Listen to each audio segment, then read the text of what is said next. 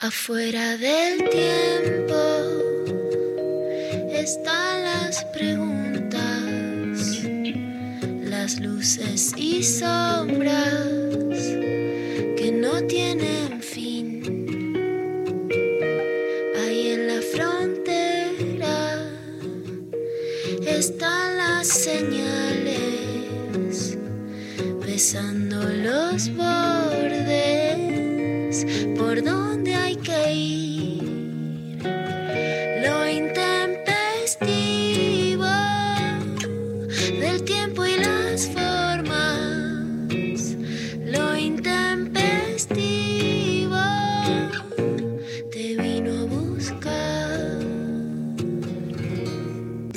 13. Lo intempestivo. Nacional Rock. Quiero hacer una pregunta a mi amigo Martín Rechimusi, eh, que con su presencia enaltece los viernes de lo intempestivo. ¿Viste? Hola, buen día, Martín. ¿Qué tal, Darío, querido? ¿Cómo estás? ¿Cómo estás, María? Hago extensivo este saludo a vos y a toda la audiencia que está del otro lado. Gracias, Martín. Vos, vos, fíjate si lo con, con qué personaje, con qué pesoesco contestás esta pregunta. Viste que como que le están agarrando coronavirus a gente que siempre habló en contra, tipo, ponele Feynman, creo que Babi Echecopardio, coronavirus. Vos, esos, esas situaciones, ¿te dan alegría o este, decís nada, o sea, este, te reconfirmás en lo que pensás, pero no, no es que sentís una alegría así chota de bien, que sufran, ¿entendés? Esa es mi pregunta. No, siento esa alegría, te contesto desde Martín, eh, y me preocupa el hecho de cómo, o sea, el después del atravesar el coronavirus, porque a esas almas tan este, putrefactas como las que nombraste, el después es terrible, porque esto es como los, los valida, digamos, y les permite enunciar lo que se les antoje, porque ellos ya pasaron por ese lugar, bajo la, bajo la estructura de a mí me vas a decir, yo lo tuve, yo perdí un familiar, y a partir de ahí, digamos, el nexo lógico entre lo que vayan a decir y la experiencia que atravesaron no, no atraviesa ninguna correlación, pero la empatía que genera en la gente alguien que atravesó una enfermedad, después los habilita a ponerlos en un territorio completamente desfachatado, hostil y siempre al servicio de las peores cosas del país. Escúchame, y por ejemplo, cuando murió Videla, Sí. ¿festejaste? Eh, no, no festejé. Eh, obviamente prefiero que, que, que muera y que nunca hubiese nacido, pero me parece que la experiencia, sí, bueno, obvio, hay- hay un lugar donde sí, es reconfortante, obvio, sí, bueno, menos mal que este, esta porquería ya no, no- no está más, digamos, al- menos en este plano. Pero sí me parece que no se, eh, digamos, no se sutura lo Videla en la muerte de Videla, ¿no? Porque lo vemos en algunas reivindicaciones, más que nada durante el macrismo, que se vieron también muy envalentonadas. Digo, hemos visto eh, a muchos Falcon desfilar, este, con, incluso hasta con un maniquí con una pierna afuera. O sea, hemos llegado a ver esa especie de carroza de la muerte eh, como expresión, digamos, cultural del, del macrismo. Gracias, eh, muchas gracias por tu intervención. María Stanriver, ¿Qué tal? bien, ¿vos cómo te llevas con estas escenas? ¿Sos de disfrutar el mal de aquel que concebís así en un lugar de, de radicalización del mal? Por ejemplo, murió Videla. Sí, lo disfruté. En serio. No, no, no, no. Eh, hay un lugar. Eh, eh, Pero está bien, digo, este, no, no, fue como más eh, la cosa de. No se festeja ninguna muerte, no, Es no me agarra una cosa, pero es justo un personaje Claro. muy icónico, muy, eh, ¿no? Es como las- el símbolo máximo, me parece, la representación máxima de, de, de- de toda una del mal. del- claro, básicamente, entonces como que hay algo que se juega en el símbolo, me parece más fuerte, y de que se muera aquello que encarna el símbolo, que El es... eh, símbolo bueno, no murió. El símbolo no murió, pero, pero sí... Peor, eh, ¿no? Peor, porque peor aparte hay no, no peor lo tuyo. Hay situaciones donde la muerte de esta gente eh, ensalza el símbolo. O sea, gana el mito. ¿viste? O sea, crece el mito.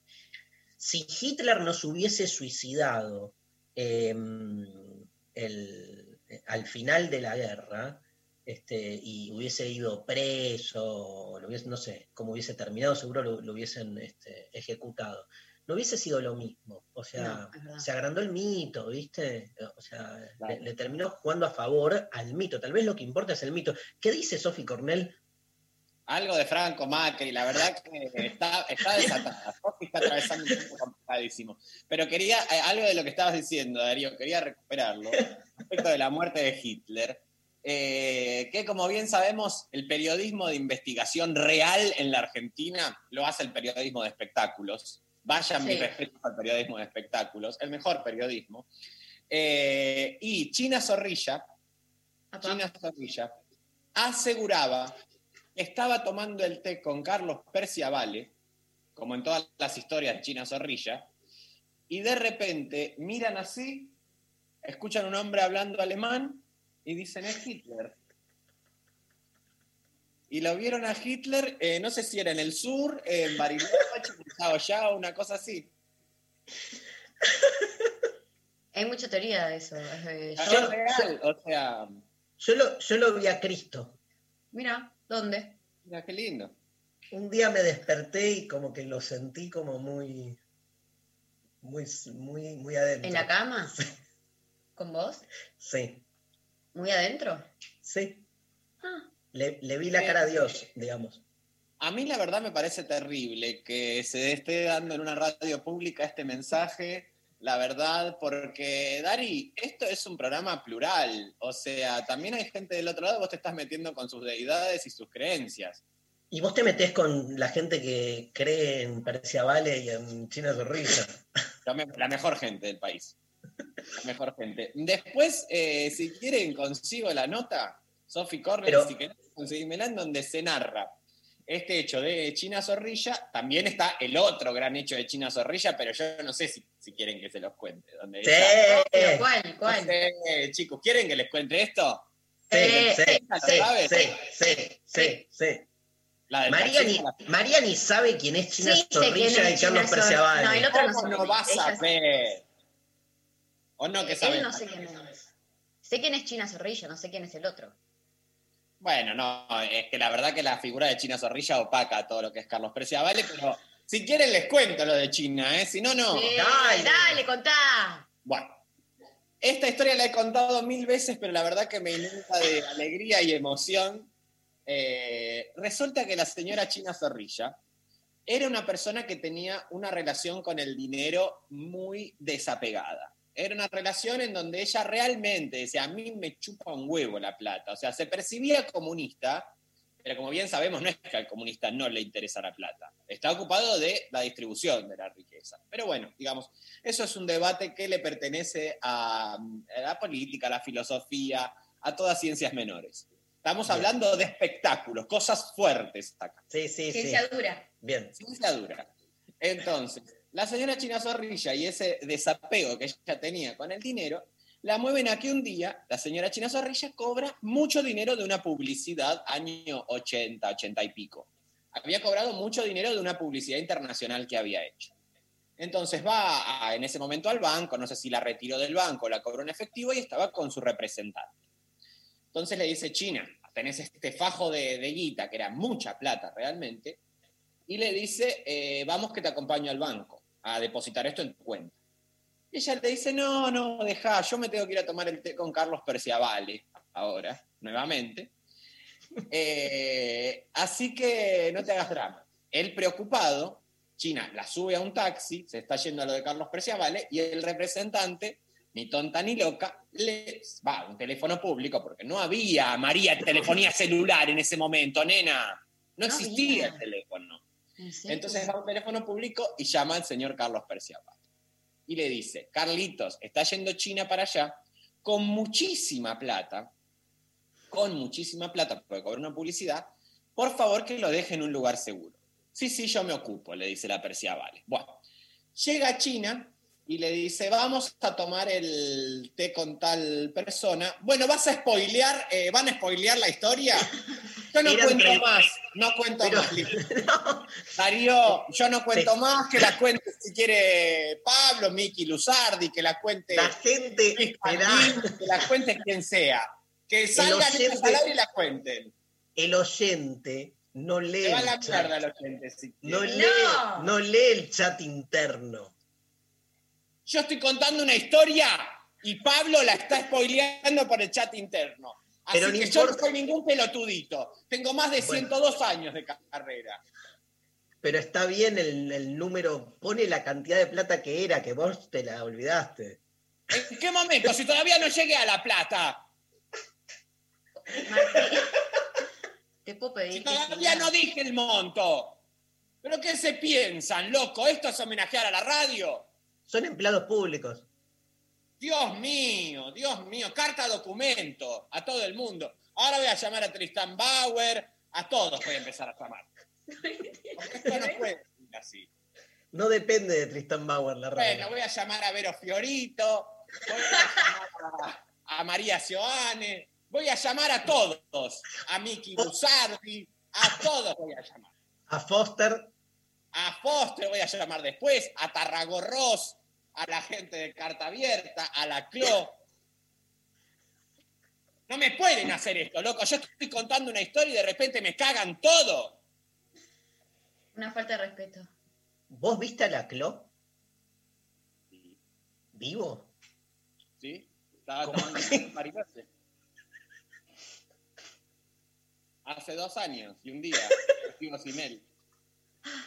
Cuenta la historia. Bueno, qué, qué pena, qué triste ser oyente de este programa hoy, digo. yo. ¡Dale, contala! No, no, ya está, ya está. Buah, por favor, Martín, por favor, te lo pedimos. Es como un coitus interruptus. Y, pero ¿sabés qué pasa, Darío? Yo estoy armando todo un relato y de repente la, la misma gente de adentro me, morfa. Y es el, pero sos peronista, boludo. Es Eh, voy a seguir, Pablo, voy a seguir. Gracias por el dato porque no me lo acordaba. Quiero agradecer. Públicamente. Quiero agradecerte públicamente. Lo que me pasa es como lo que le pasó a Dual del otro día, que le da como una amnesia temporal, dijo él. Sí. Él dijo una cosa como se me corre el cerebro y yo digo cualquier cosa. O sea, ¿por qué Dualde sepultó su propia historia política? Y lo bien que hizo, la verdad. Bueno, continúo entonces. Dale. Estaba eh, llegando la señora China Zorrilla a la casa del señor Carlos Perciabal. Entonces Carlos Perciabal le dice, vamos a ir a tomar el té a tal confitería, pero vamos antes a dejar la plata en la caja fuerte de tal, ¿no? Vamos a dejar la plata en la caja fuerte de nuestro amigo X. Y China le dice, ¿qué plata? Ay, no. ¿Cómo qué plata? La que acabas de cobrar de la publicidad. Me llamó tu representante, que cobraste un montón de plata, que tenemos que guardarla. Y China le dice, ah, no, esa plata, no, no, dice, se la presté al taxista que me trajo. No, Me contó que mm, me contó que tenía la casa hipotecada, que tenía dos hijas, que tenía problemas económicos, así que se la presté, le di toda la plata a él. Amo. Diez años más tarde, la señora China Zorrilla está en el hotel eh, Torres de Manantiales, en Mar del Plata, Del almorzando, Del señor Viene alguien. Le toca el hombro, le da una bolsa y le dice, señora China Zorrilla, ¿qué tal? Acá tiene el dinero que usted me prestó, los 37 mil dólares que usted me prestó aquella vez. Yo soy el taxista, todo este tiempo estuve trabajando para juntar la plata y bueno, acá se la puedo devolver. De No, verdad. de no, verdad. no, no, no. De verdad, boludo. ¿De verdad? ¿Está chequeado? Está chequeadísimo porque está contado por distintas personas que intervienen en la historia, que no, no es un el relato post-mortem. llorar. No entiendo el taxista por qué le devolvió la plata. Porque le- ahí nomás, ¿sabes qué? Le pidió más. Le dijo, mira, ya te doblé los 37 mil dólares. Ahora necesito 70, vieja. Bueno, todo lo que nos contó Martín Rechimusi es un acto del bien. Sí. Y nuestra consigna hoy es exactamente la contraria. Es. ¿Pero por qué? Porque el martes que viene voy a dar una clase sobre el concepto de la banalidad del mal. Obviamente para explicar el mal tengo que explicar el bien. Y este, ¿estuviste en mi clase pasada, Nada es Natural, Rechi? Sí, Qué lindo. Es pero me lindo. molesta que yo- a mí soy la única persona que me toman eh, examen.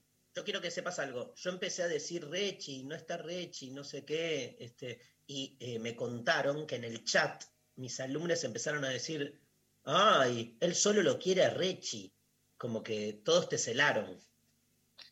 Mira, esa gente se puede ir bien a la mierda, punto uno. punto dos. Yo estaba en ese chat. Lo que pasa es que tengo problemas con mis compañeros. Yo, Mm. a diferencia, me gusta. eh, no, no me quiero meter en conflictos, pero. No, dale, dale. Vos eras de, de los que le llevaba la manzana a la maestra, eras como básicamente una ortivita, ¿no? No, yo era el que le llevaba la manzana a la maestra, pero adentro le inyectábamos una sal. Siempre un prank había. O sea, obvio que le llevábamos la manzana y adentro Cannabis. Le inyectábamos aceite de cannabis. un clonazepam. Bueno, no droguen a sus docentes, chicos, a menos que ellos se los pidan y en ese caso falopénlos a mano poder. Pero el otro día, eh, el grupo anterior, de la- del curso anterior, Sí. no quiero hacer comparativas de cuál era mejor y cuál era peor. Pero la verdad que tenían mucha más tolerancia al bardo. Estos son Ah. más correctos, están haciendo, no sé si será por la convocatoria, digamos que este son frases filosóficas y la otra eran, ¿cómo, cómo eran los dos cursos? Da igual, da igual. No, no, no da igual porque es lo- eh, la tesis que quiero sostener. El anterior eran frases y estas son provocaciones. Claro, entonces frases eran todos más barderitos y provocaciones son todos más eh, caretulis. ¿Qué pasa entonces? Upa. ¿Y cuál es tu tesis? Mi tesis es que la invitación, la invitación del curso convoca al antagonismo. ¡Epa! Sos muy grosso, boludo. Eh, Sí. Bueno, la, cue- la cuestión es que el martes que viene voy a dar una clase, la cuarta provocación filosófica. Es un concepto que es el de la banalidad del mal para explicar el peor mal del siglo XX, que es el exterminio masivo, ¿no? El, ser humano, este, de algún modo, matándose a sí mismo, y un concepto que trae Hannah Arendt, que es el de la banalidad del mal, cambiando el eje, diciendo, dejemos de buscar la, eh, representación del mal en eh, personas malas, así como demoníacas, bestiales. El peor mal es el mal burocrático, dice ella. O sea, es aquel que en realidad hace el mal, este, no sin intención, sino por intenciones banales. Por ejemplo, porque le aumenten un 10% el salario, o este, boludeces así, y no es consciente o no quiere pensar las este, consecuencias que esto implica, ¿no? Siempre me acuerdo un, un testimonio de, de un, este, creo que era un cabo, este, en la dictadura de los que torturaban, que contaba que recibía como un bonus este, si, por la cantidad de, de- torturas que realizaba durante el día, ¿no? Y entonces, ante la pregunta del periodista que era, pero no te das cuenta que estabas haciendo mierda, y él decía, y pero yo solo estaba pensando en ese bonus, y lo peor, Rechi, es que el, el comentario, esto lo voy a trabajar el martes, el comentario era que con ese bonus le podía comprar a mis hijos este, eh, regalos y hacerlos felices, porque vivía como en medio en la pobreza, ¿entendés? O sea, y se te, nada, boludo, se te desarma, porque uno está tan acostumbrado a pensar el mundo en buenos y malos y con este, distinciones tan taxativas, obviamente que lo que hacía era cualquiera, pero digo, nos cambia un poco la perspectiva para fundamentar éticamente lo bueno y lo malo. Lo que, es, lo que hace Hannah Arendt con la banalidad del mal es romper ese esquema, es salir, sacarnos del lugar fácil de pensar la diferencia entre el bien y el mal. Agrego que Hitler ese que vieron este, Carlos Perciabel y China Zorrilla en Bariloche, era vegetariano. No sé si tenías ese dato, que era vegetariano, ¿entendés? O sea, Este, hay algo de nuestras maneras de pensar el bien y el mal que está un poco colapsado y por eso vamos a sortear dos entradas para la clase del martes, pero con una consigna que queremos compartir con los oyentes y que nos graben audios, nos manden mensajes, que es bien fácil. ¿Cuál fue la hijaputada más grande que hiciste en tu vida? O sea, el hecho de maldad, una nada, guarrada chota que hiciste y que podés contar, ¿no? Porque me imagino que hay otras que. Este, igual ayer mandamos con la Pecker, digamos, este, las consignas están cada vez más jugadas y nuestros oyentes están como absolutamente catárticos. Cuentan todo. Es así. cierto.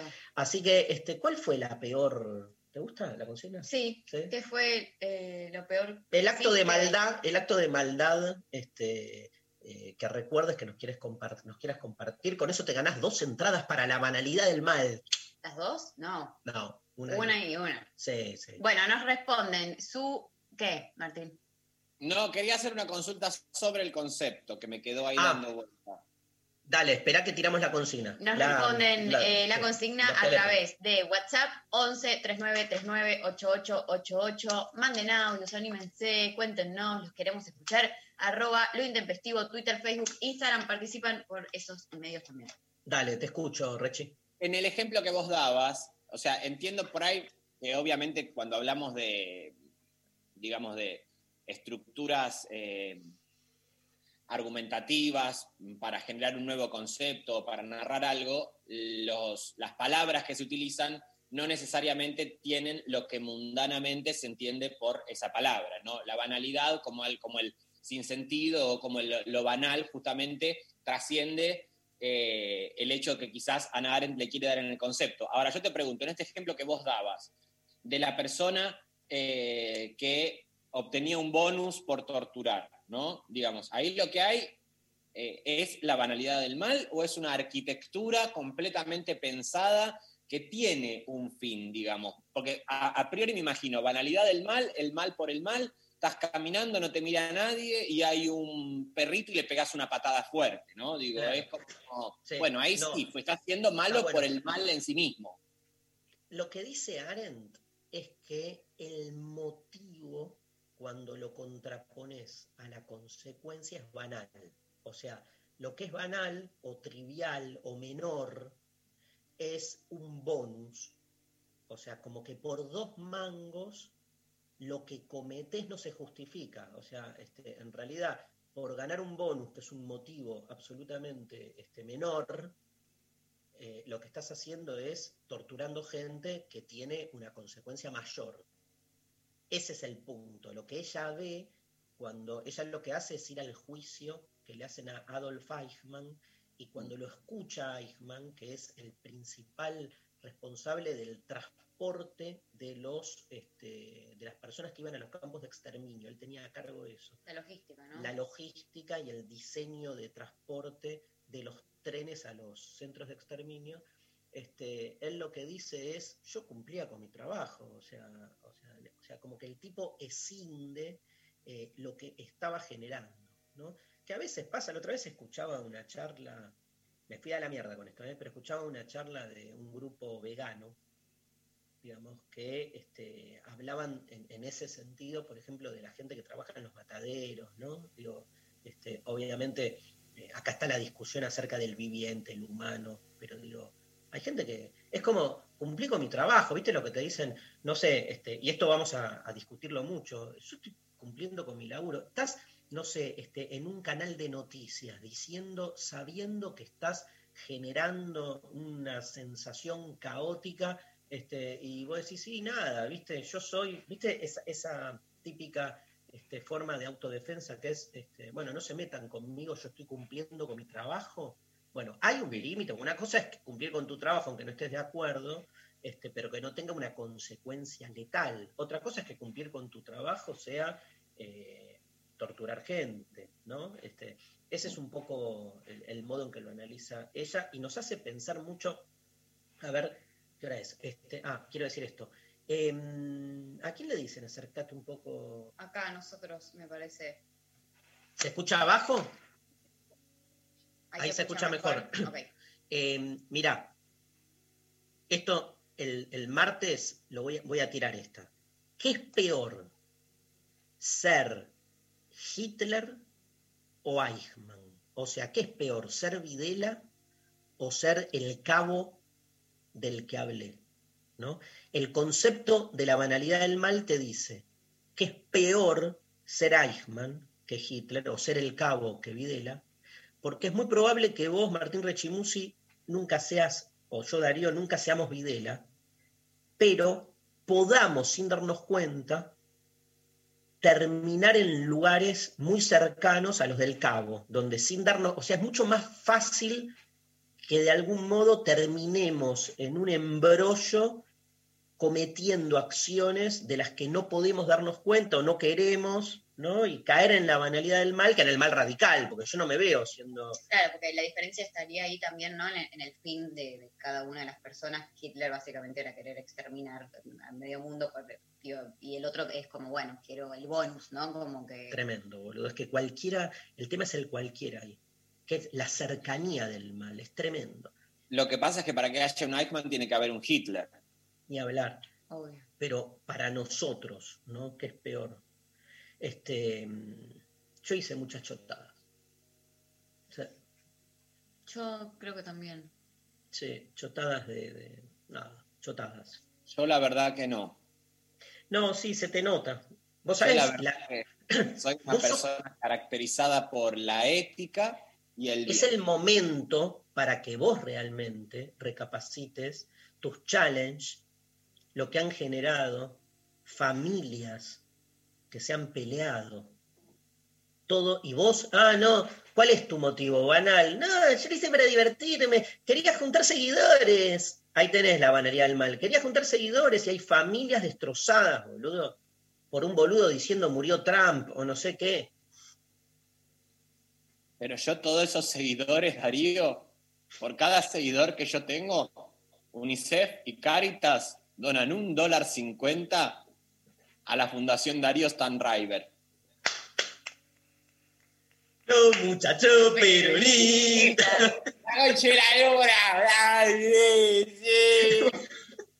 Bueno, como estamos pum para arriba, nos vamos escuchando a Radiohead con Dale. este Paranoid Android y se viene Ricardo Foster y la entrevista hoy del día en Lo Intempestivo.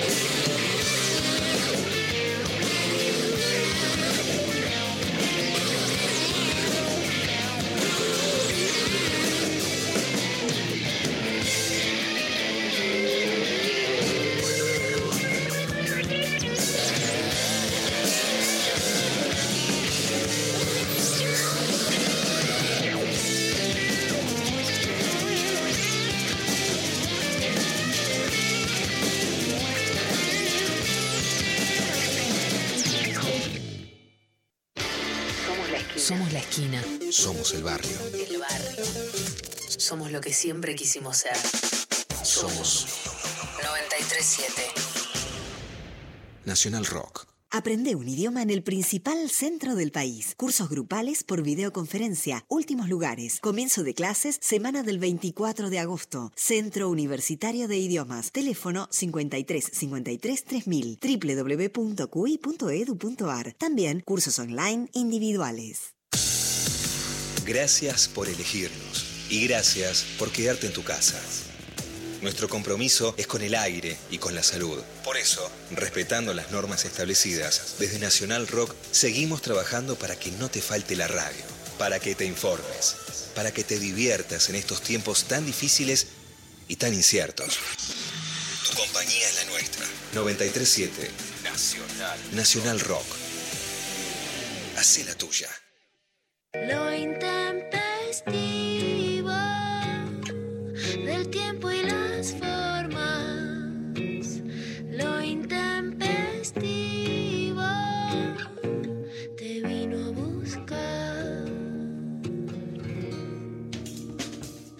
Bien, este programa se llama Lo Intempestivo, que es un concepto nietzscheano, y por eso nos gusta muchísimo hablar con filósofos, filósofas, para darle esta vuelta, que es una relación con la actualidad, digamos, desde cierto lugar de distensión, ¿no? Y, y creemos realmente que se puede ir a la coyuntura este, sin dejarse enseguecer ¿no? por las estructuras que condicionan los modos de pensar eh, la coyuntura. Y por eso siempre es bienvenida la voz de alguien de la filosofía, en este caso de uno de mis pensadores argentinos más, más favoritos, pero digamos, eh, y más amigos, que es Ricardo Foster. Un aplauso para Ricardo. ¡Uh!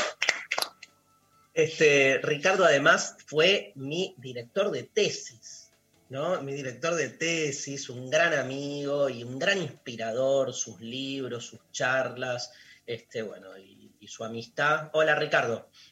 Hola Darío, la verdad, un montón de años ya recorriendo los caminos de este país tan complicado. Sí, por Recor- supuesto. por supuesto. recorriendo la existencia. Quiero decir que está saliendo en septiembre por Editorial Acal el nuevo libro de Ricardo, que es El derrumbe del Palacio de Cristal. Después te voy a preguntar un poco de eso. Y bueno, hay mucho para hablar con vos, porque Ricardo cumple este doble rol. Por un lado, es alguien que piensa en la, en la existencia en términos intempestivos. Por otro lado, está como asesor del presidente, o sea, es parte del Consejo de Asesores de, de Alberto Fernández y bueno, sabemos de su, su trabajo en, en la gestión de Cristina, aparte ahí como funcionario del área de cultura. Quiero empezar con algo muy puntual también en este lugar intempestivo, que es, ¿qué te pasa cuando escuchás eh, declaraciones como las de Dualde? Desde ese doble lugar, por un lado, digo, primero como peronista, porque Dualde es del, campo peronista, este, por un lado como asesor de este gobierno y al mismo tiempo, digo, desde la filosofía política, ¿no? Digamos, ¿qué pasa con estas declaraciones? Digamos, la parte un poco risible del asunto es imaginarlo a Dualde como esos viejos generales retirados que están jubilados y hasta le sacaron el soldadito de custodia que tenía y ya sus balas son de cevita.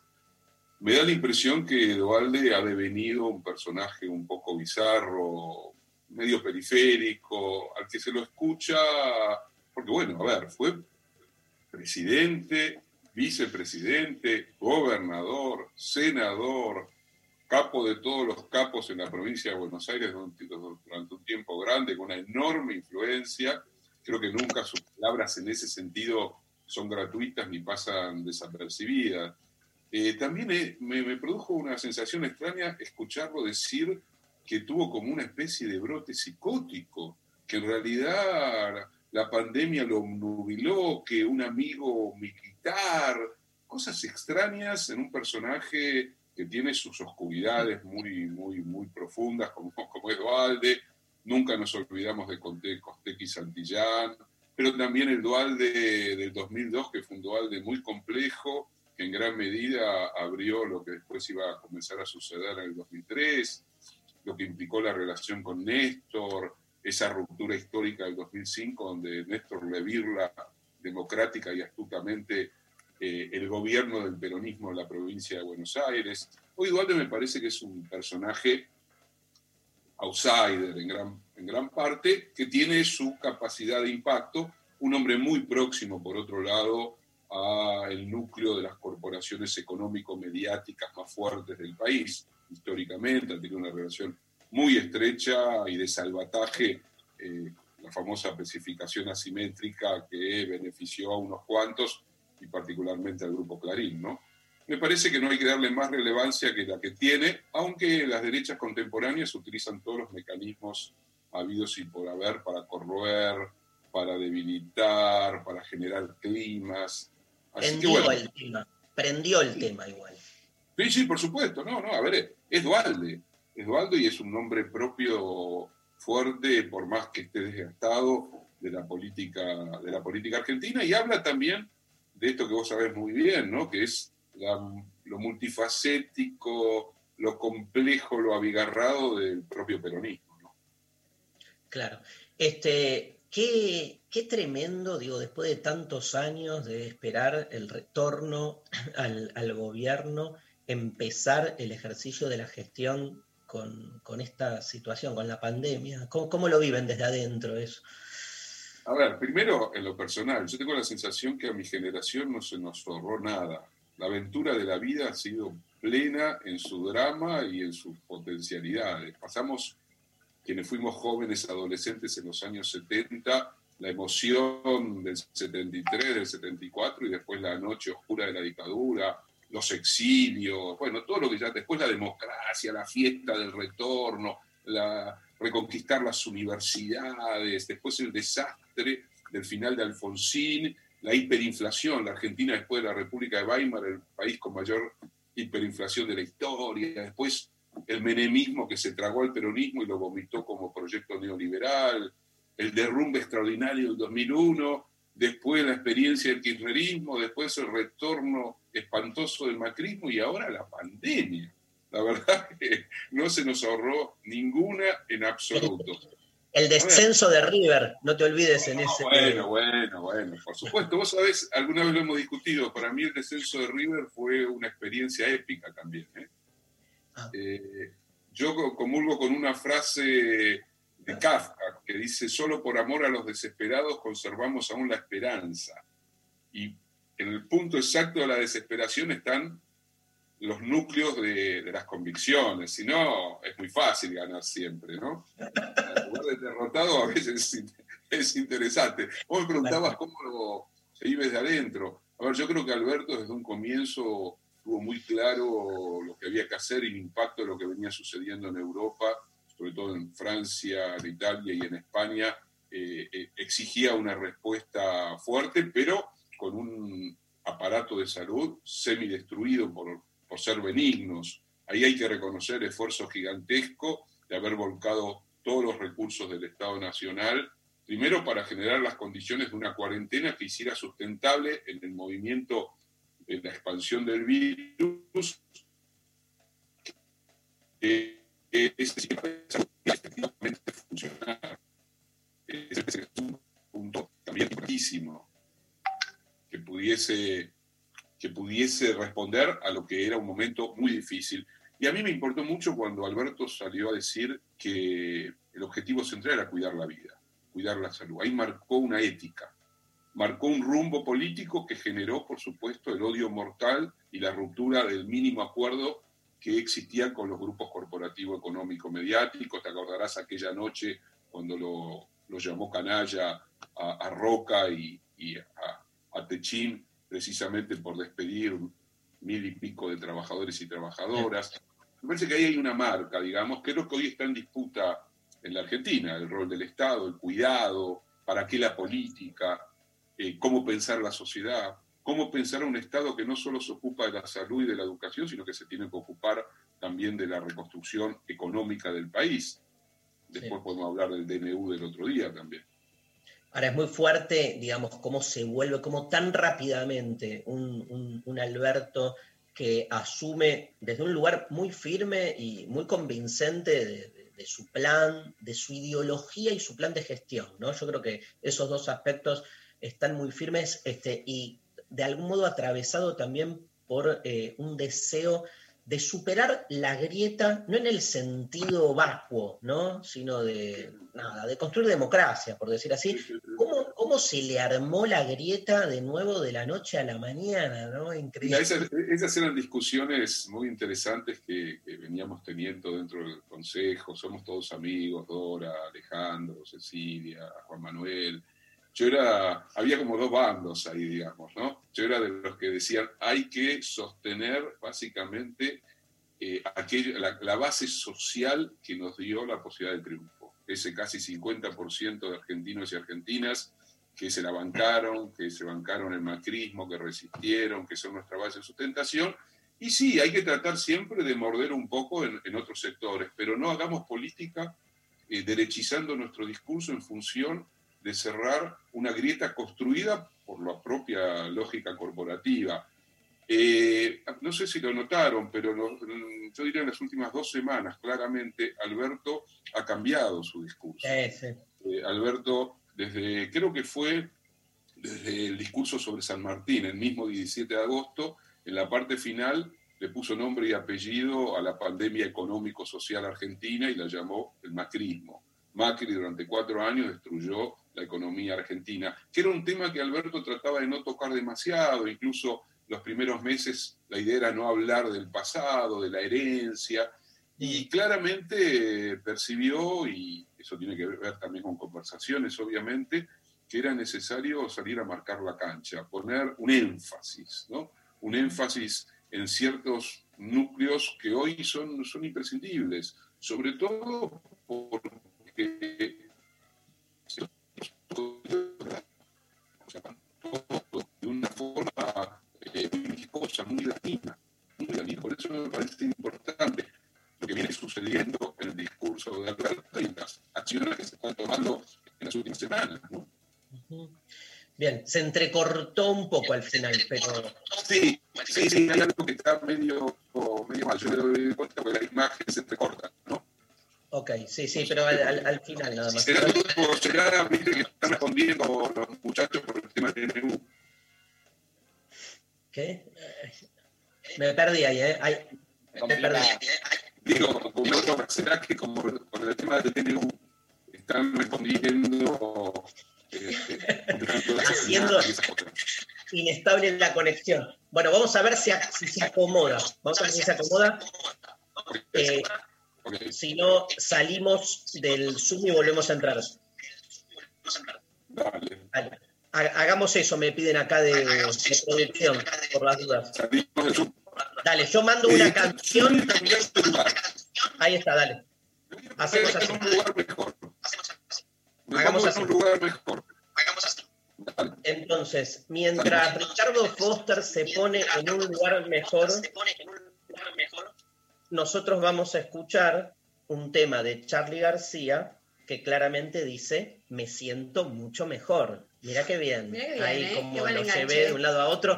Charlie García, me siento mucho mejor y volvemos con Ricardo Foster.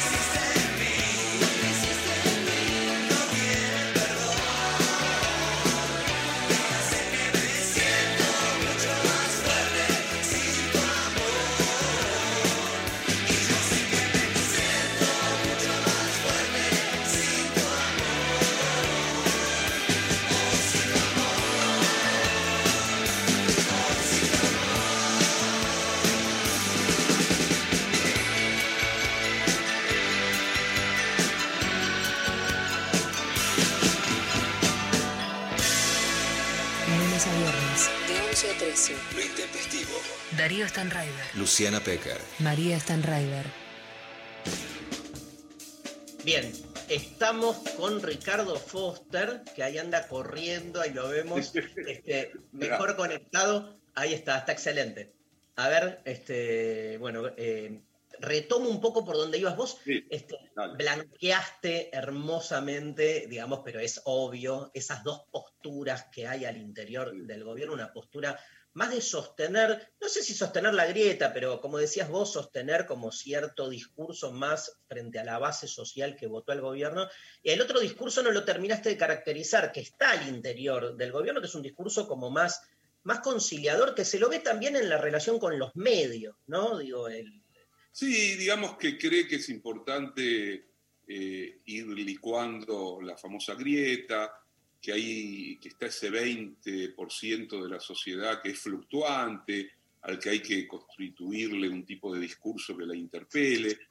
Eh. A mí no me parece mal que un gobierno piense en un sentido amplio y a quienes tiene que ir eh, convocando. Pero creo que lo que define un gobierno es una conjunción de su narrativa, de su fuerte narrativa, y las acciones concretas que va desarrollando.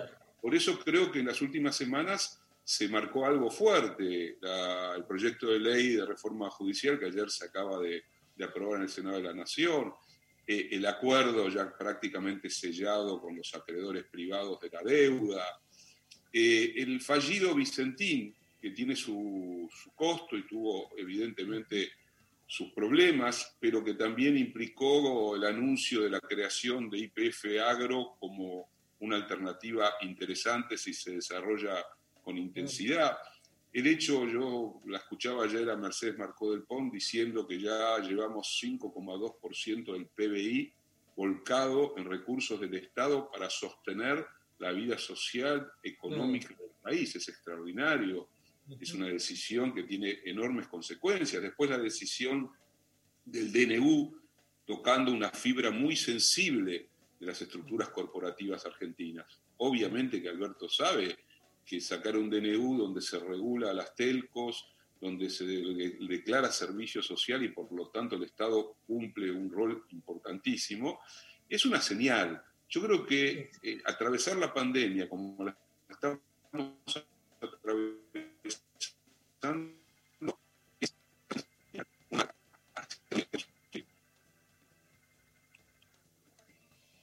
me parece que se corta, ¿no? sí, Sí. Que es- tiene como interruptus, pero Siempre cuando, justo cuando habla de, El del DNU. siempre cuando habla del DNU. Es DNU. Estás ahí. Hablemos de otra cosa que no es A importante. ver, probemos, probemos y hablamos de otra cosa, a ver si me aparece. Dale, dale, dale. No, pero se, se escuchó la, la- la idea. Escuchó. eh, se, se- se te, se te escucha muy, muy distinto, por lo menos este, lo digo en términos personales, no solo conociéndote, sino viendo tu exposición. Digo, este, vos sobre el final del gobierno de Cristina tenías una presencia.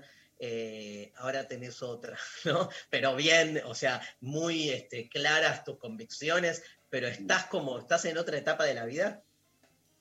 ¿Qué pregunta? no? Pero, obviamente que es una experiencia política distinta. Cuando Alberto me convocó, me sorprendió.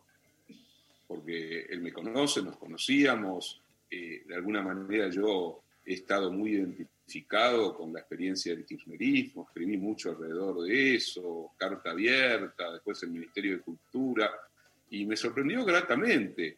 Me sorprendió gratamente porque sentí que había una disponibilidad a, a la discusión, a, a la amplitud, y la verdad que no me decepcionó en ese sentido. La experiencia de estos meses ha sido una experiencia para mí notable.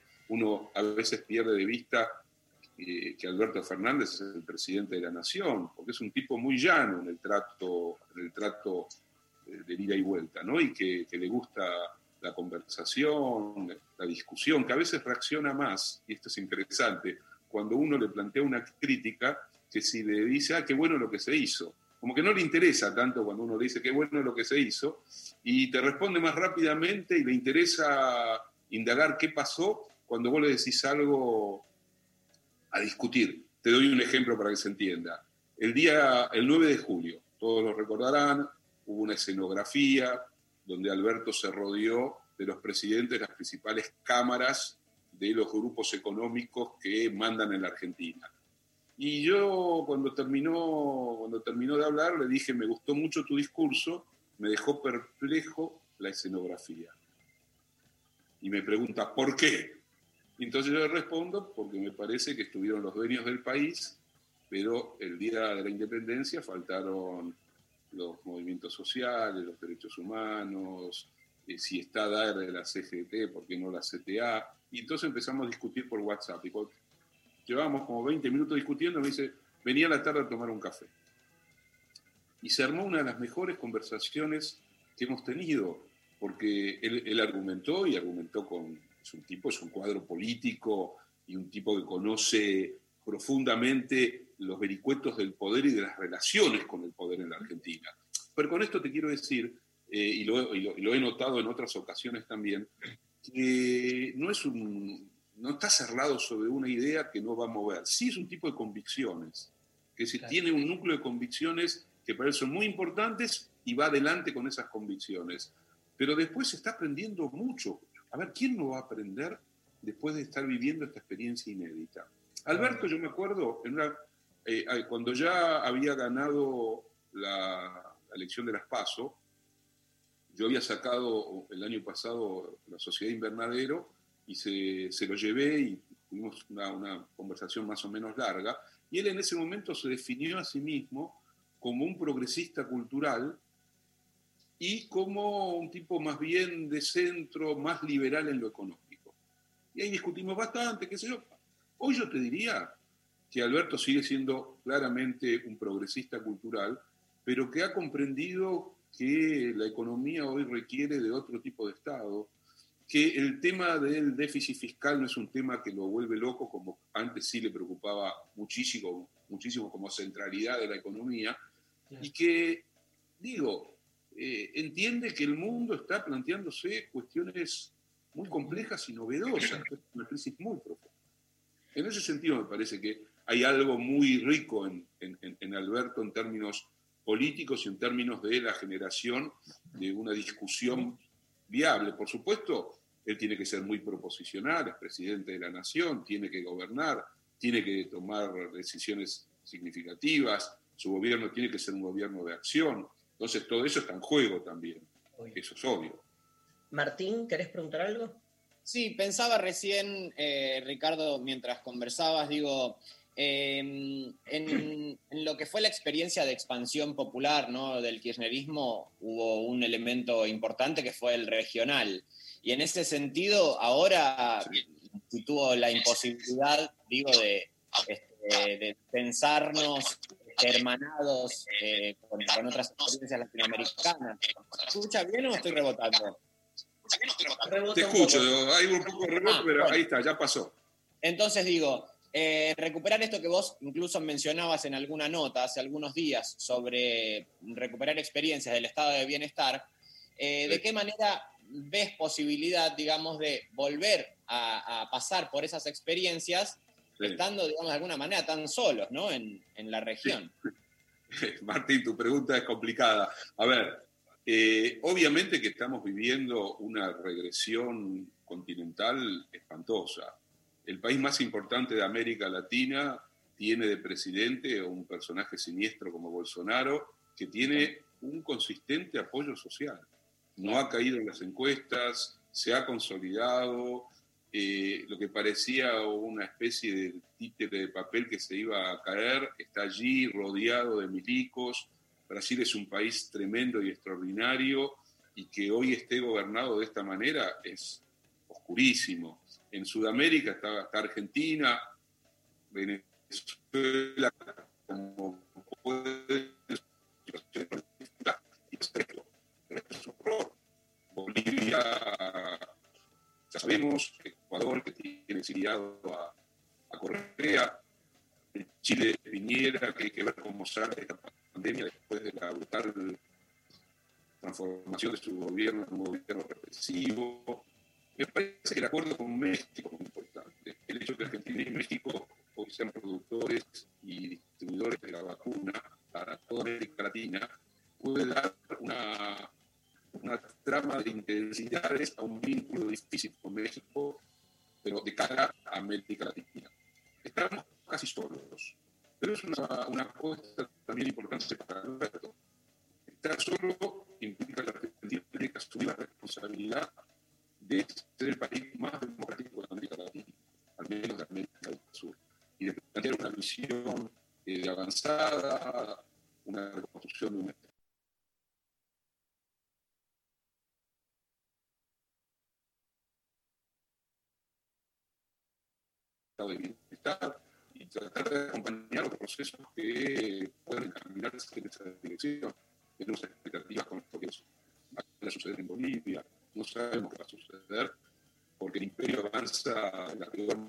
posible y no sabemos si van a aceptar que las elecciones sean libres y que si ganan más, efectivamente más pueblo va a gobernar. Es un escenario regional complejo, es un escenario global complejo. Un imperio que está cayendo fuertemente en términos hegemónicos a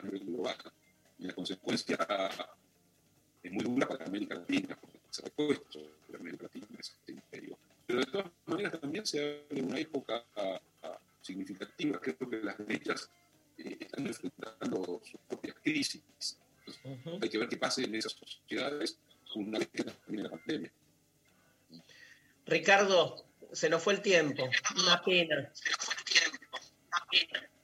Voy a tener que, Seguiremos a ver un día con mejor conexión. sí, eh, e ir a visitarte un día y hablarte por la ventana. Ahí cuando voy a ir a comprar comida, pues yo voy a comprar comida en la esquina de la casa de Ricardo. Gracias por, gracias y bueno, nada, un abrazo enorme, impecable, como siempre, gracias por tu trabajo cotidiano de una, Ricardo. Y Abrazo grande. realmente un agradecimiento eterno, ya lo sabes, La amistad es lo más importante de todo, siempre, a cuidarla. de una. Eso. Abrazo a los chicos. Ricardo Foster en lo intempestivo. Nos vamos a la pausa con Diego Frenkel, Océano, y volvemos con más programa.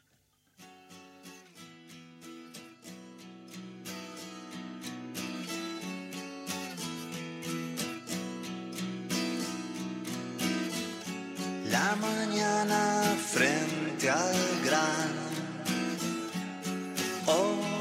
océano.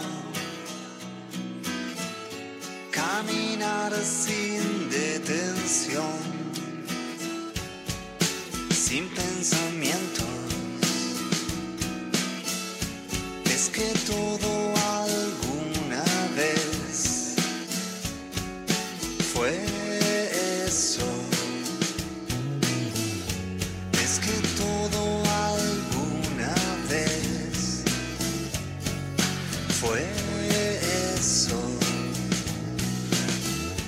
La humedad de tus labios, sabor nuevo. El destello de tus ojos sin verbos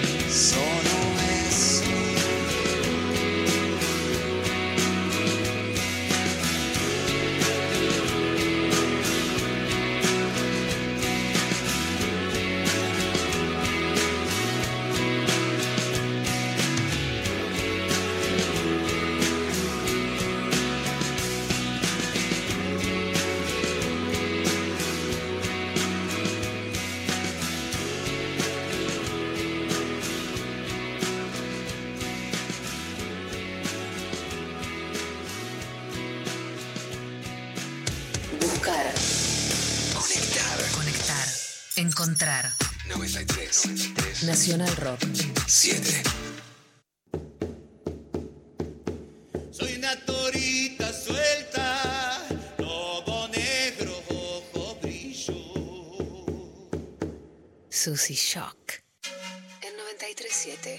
Nacional Rock. Caigo desprendida de tanta marea, Cleopatra contramano del porvenir, la serpiente en la canasta, la canasta de la feria, el abdomen de la historia que siempre termina y vuelve a empezar. Susy Shock. En 93.7. Nacional Rock. 93.7. Seguinos en Instagram. Nacional Rock 937. Darío Stanraiver. Luciana Pecker. María Stanraiver. Lo intempestivo. De 11 a 13. En 93.7. Nacional Rock. Muy bien. Eh, nos mandan la respuesta a su consigna, a la consigna, digo, 11 39 39 88 88. ¿Qué fu- fue el acto de maldad, que, el peor acto de maldad que cometiste? Eh, están llegando muchas maldades, Martín, la verdad. eh, Esto me gusta igual, ¿eh? también que la gente empiece a hacerse cargo de su propia maldad. Esto del binarismo bien y mal es algo a descomponer de cara a este futuro que estamos construyendo. Así que que empiecen a contar sus mierdas la gente. Que empiecen a contar sus mierdas, porque además, contando sus mierdas, participan por eh, una, dos entradas. Estamos eh, sorteando para el martes que viene, 20 horas, eh, a través del Conex. Conex, La Banalidad del Mal. ¿Se escuchó el inodoro recién que tiré la cadena? No, ¿no? Escuchó. Perdón. Fue fuerte. Sí, bueno, boludo, ¿qué crees que haga? Estamos haciendo esto a través de Zoom en nuestros Estamos adentro del hogares. baño nosotros.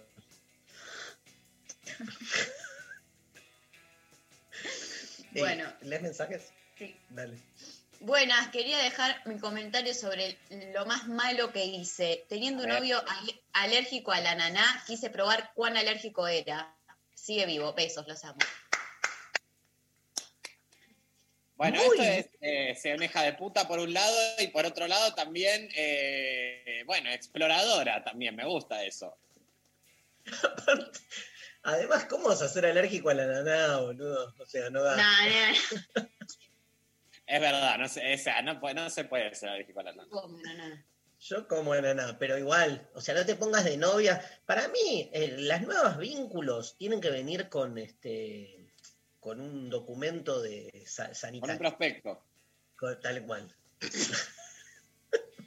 Yo, yo soy eh, de esas que piensan que estaría está bueno cuando conoces a alguien tener un cuestionario customizado como para ca- cada uno y que y se lo das al otro, entonces que eh, aparece, ¿no? Tipo, eh, ideología política. Pero la o- gente miente, María. Miente la gente, es una cagada. Van a decir todo acorde a lo que sienten que tienen que decir. Claro. Ay, bueno, yo quiero confiar un poco en... en Igual la- en ese sentido está todo lo que es OkCupid, por ejemplo, Tinder y las redes sociales que te preguntan, digamos, con quién te, Pero ahí también puedes mentir. poder culiar. Sí. Siempre podés mentir. Yo puedo poner en todas esas preguntas que hacen en estas redes que soy alta facha para, para cogerme fachos. Y quizás después se dan cuenta que. Los fachos cogen troscas. Y los- y la- Ese es tu que- nuevo, tu nuevo poema, Darío. El nuevo poema, el nuevo poema, el nuevo poema de Darío Stanriver. Los fachos cogen troscas y ahí andan por la pradera de la Universidad de Ingeniería. Pan relleno y escuadra. Los fachos cogen troscas porque saben que en el mañana no hay moneda ni mercancía. Los fachos cogen troscas porque saben que el amor no se mide ni se pesa. Los fachos cogen troscas y yo te dedico esta canción. Hiciste, o sea, metiste todo lo que hay que meter en un poema. La métrica, la repetición del inicio, el siempre después de los fachos cogen troscas, decías por qué, o sea, hay como una eh, continuidad, no sé cómo se llama, la figura retórica. Es maravilloso, tenés, sos como una persona de otro mundo, como De otro medio, mundo, es lo que estamos viendo. Sí, medio alien, ¿no? Medio alien, medio aliento. Sí, sí, me estoy. eh, Están haciendo análisis de la NASA, dicen de dónde es esta persona. Bueno, la gente de CONICET, estoy. Bueno, de hecho ayer. ¿Hay ¿Eh? imágenes, de tu, ¿Hay imágenes de tu nacimiento? Sí, eso es lo más impactante, que parece que yo aparezco ahí. eh, es en la calle Viamonte, que se hace como un haz de luz, como si fuese un rayo de luz, y yo salgo caminando de ahí adentro, de un rayo de luz. Ya con 11 años, con 11 años parece que nací.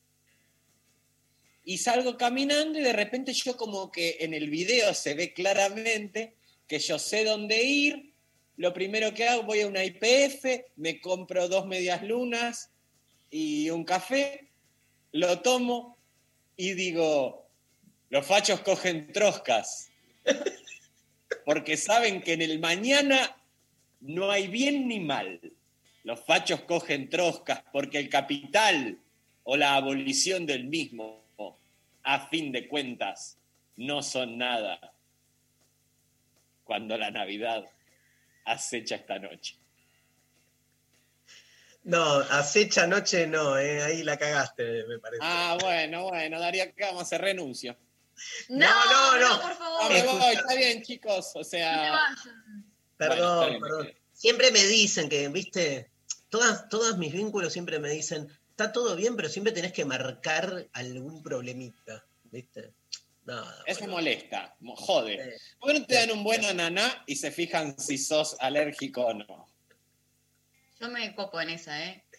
Che, qué cagada, qué cagada lo de Foster. Que Malísimo. La verdad que sí, porque estaba interesantísimo. Todavía estaríamos conversando si no fuese por la maldita tecnología. Pero invitémoslo otras la semana que viene. Dale, dale, muy piola, muy piola. Bueno, Bueno, eh, más mensajes. Eh, más mensajes, audios hay, Pablo. A ver, Hola chicos, buenos días. Eh, la hijaputa más grande que hice de adulta, más de 40, estoy diciendo, fue llamar a la que era esposa de mi hermano por teléfono con número privado a- al teléfono de línea, eh, haciendo otra voz y diciéndole que era una cornuda, mientras llamaba por el celular a mi hermano para saludarlo, para que cuando ellos se entreveraran, yo estaba hablando con él por teléfono. Así que zafaba. ¿Y cómo hizo? Eh, es Espero verlos el martes en la clase. Un beso. Eh, es raro igual, ¿eh? Esta mujer, ya de por sí la cadencia en el habla da como que está en bata y con un cuchillo sentada escuchando el programa, ya me da medio un poco miedo. O sea, ¿Qué para hacer dos voces en simultáneo? ¿Qué no, es? no, Eh, la llamó a, a la cuñada, le dijo, eh, Y cornuda, cornuda cortó. cortó, lo llamó al hermano para estar escuchando en el momento en que la cuñada va y le dice, me cagaste, hijo de puta, ¿entendés? Ah, O me sea, gusta no solo, no solo hizo la maldad, sino que se armó el espectáculo de la maldad. O sea, este, le faltaban los pochoclos. O sea, es Hambre. Doble maldad. La rebanco, ¿eh? Yo también. Dale, otro. Eh, hola gente de lo intempestivo. Mi peor acto de maldad fue pasarme por el culo los cubiertos de mi tío gorila antes de poner la mesa. No saben cómo lo disfruté. Mariana de. Eso es lindo, pero igual no es maldad. Porque si no hay conciencia, no hay maldad. Claro, o sea, el- el- los gorilas no, no se dieron cuenta que tenía olor a culo el. A menos que esté comiendo y diga, ay, esta carne, qué olor a culo que hay acá. Y le digan, ah, sí, porque me pasé los cubiertos por el culo con los que estás comiendo hace un buen rato. Yo tengo un amigo que llevó brownies a la fiesta de su exnovio y eh, estaba muy enojado porque era un ex que medio lo bardeaba, medio chongo lo boludeaba, y este, la mitad de los brownies estaban hechos con caca. ¡No! Y Esto el- ya lo contaste y la verdad que lo que más preocupa es la naturaleza con la que vos vivís esto, Darío. No tanto la gente, sino... Conté, eh, razón. Y no, pero el tema es que en, en la mitad de la fiesta dijo, contó, Dijo que tenía caca. claro, y hubo una o dos personas que empezaron a vomitar. Ay, no voy a entonces Entonces, ya me da ganas de vomitar ya. es lindo, mi amigo. O sea, A mí me da un poco de asco también pensar en ¿Cuántas el... veces vos vas a militar la, este, la coprofagia en este programa? ¿Cuánto más? ¿Por qué no le ponen coprofagia directamente? Porque ya se filtra mucho, se filtra mucho esto. eh, ¿tenemos, ¿tenemos otro audio, González? Buen día, intempestives, ¿cómo están? Bueno, la hija de Hola. putés más grande que hice fue, yo alquilaba en una casa y me tuve que ir porque me llevaba mal con la dueña, Eh, me hacía la vida imposible, entonces a los tres meses de haberme mudado de esa casa, eh, llamé a los del gas para hacer una denuncia porque siempre en la puerta de la casa había olor a gas. Bueno, llamé por teléfono y fueron y les cortaron el gas más multas por tres meses, ya que también estaba eh, tocado el gas, o sea, para que consuma menos. Así que bueno, nada, les salió mucha plata esta jugada y nunca supieron quién fue la persona que denunció esto. Eh, realmente no me arrepiento. Lo feo es que había nuevos inquilinos y estuvieron tres Claro. meses sin gas. Pero bueno, no Eso, me genera eso es lo que te íbamos a decir. Fuiste una hija de puta con los nuevos inquilinos, porque como bien Ah, sabemos, bueno, los dueños siempre caen bien parados. Dejá la, la chica hacer su maldad tranquila. Viste que nadie, nadie, tremenda esa, ¿eh? Tremenda. Muy fuerte. Sí. Eh, Viste que nadie se arrepiente hasta ahora. Nadie dice, hice esta maldad y estoy arrepentida. Acá nuestro oyente dijo, y no me arrepiento, a pesar de que los inquilinos la pasaron mal, nada. A ver, María. Te leo este que manda Ezequiel. Eh, buenas, esto lo hizo un amigo, pero debo contarlo. Dos puntos. Lo hizo él. esa persona.